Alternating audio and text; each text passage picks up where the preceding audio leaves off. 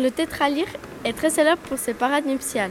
Les mâles se retrouvent tous les ans au mois d'avril, mai et juin sur des espèces dégagées d'arbres.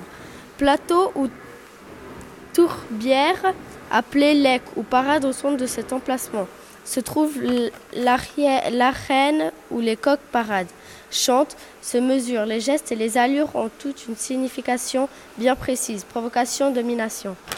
Les poules vagabondent ici et là d'une place et l'autre et choisissent chacune leur futur partenaire qui est toujours le mâle dominant et finissent par s'accoupler vers mi-mai. Fin mai, les poules commencent déjà à pondre.